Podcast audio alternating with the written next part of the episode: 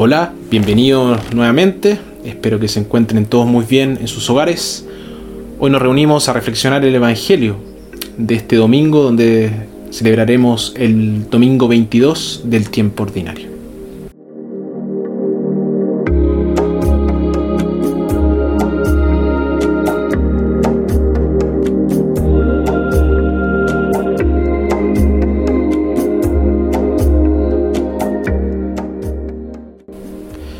Primera lectura tomada de Deuteronomio.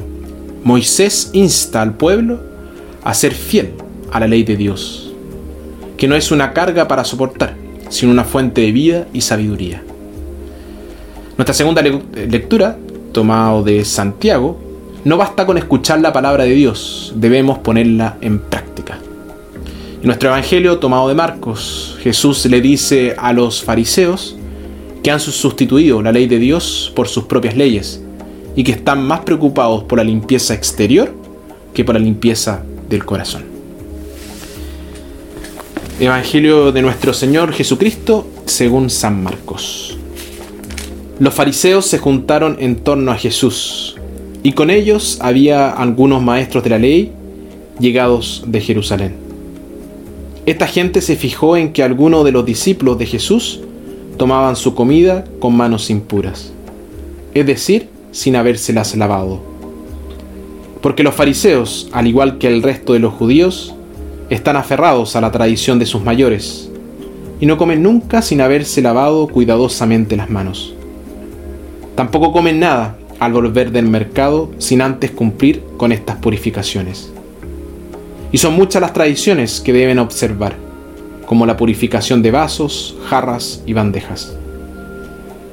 Por eso los fariseos y maestros de la ley le preguntaron, ¿por qué tus discípulos no respetan la tradición de los ancianos, sino que comen con manos impuras? Jesús les contestó, que bien salvan ustedes las apariencias. Con justa razón profetizó de ustedes Isaías cuando escribía, Este pueblo me honra con los labios, pero su corazón está lejos de mí. El culto que me rinden de nada sirve. Las doctrinas que enseñan no son más que mandatos de hombres. Ustedes descuidan el mandamiento de Dios por aferrarse a tradiciones de hombres. Jesús volvió a llamar a la gente y empezó a decirles, escúchenme todos y traten de entender. Ninguna cosa que de fuera entra en la persona puede hacerla impura. Lo que hace impura a una persona es lo que sale de ella. Los pensamientos malos salen de dentro, del corazón. De ahí proceden la inmortalidad sexual, robos, asesinatos, infidelidad matrimonial, codicia, maldad, vida viciosa, envidia, injuria, orgullo y falta de sentido moral. Todas estas maldades salen de dentro y hacen impura a la persona. Palabra del Señor.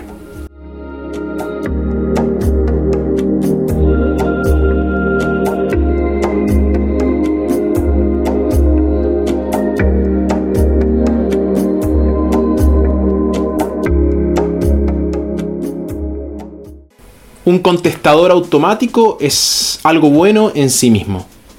Pero cuando hacemos una llamada telefónica preferimos ser recibidos por un ser humano en lugar de una máquina. Sin embargo, gracias a las maravillas de la tecnología moderna, la voz de una persona puede estar ahí mientras la persona está ausente. Mucho antes de que se inventaran dispositivos como los contestadores automáticos, la gente podía hacer eso, estar presente solo en la voz. En ninguna parte se ve esto con tanta claridad como en el caso de la adoración. Jesús dijo de los fariseos, este pueblo honra a Dios con los labios, pero su corazón está lejos de él. Las personas pueden estar presentes en la iglesia solo con su voz, por lo que su adoración se convierte en un solo servicio de labios. Y para empeorar las cosas es posible que esa voz no sea su voz normal. Puede ser solemne y serio puesto especialmente para los domingos. Estas personas no son mejores que los contestadores automáticos. Falta el elemento más importante a saber, el corazón. Lo mismo se aplica a cualquier reunión o círculo de personas. Es más probable que se manifieste en funciones públicas y en ocasiones formales. La gente está ahí, pero no es su verdadero yo. Es un yo artificial, una aproximación disfrazada. Conocer a esas personas es encontrar una sombra. Te quedas con un sentimiento de vacío. Qué diferente es la presencia real. El corazón está en él o ella y las palabras que se dicen fluyen de allí. Para que nuestras palabras suenen verdaderas, deben ser dichas desde el corazón. Si vienen solo de los labios, tendrá un sonido vacío. Y aunque pueden ser inteligentes, no convencerán ni tampoco inspirarán. Tome la palabra de perdón, por ejemplo. Si no viene del corazón, ¿de qué sirve? No liberará a nadie. Tampoco resultará en una verdadera reconciliación entre las personas. Y la palabra de paz.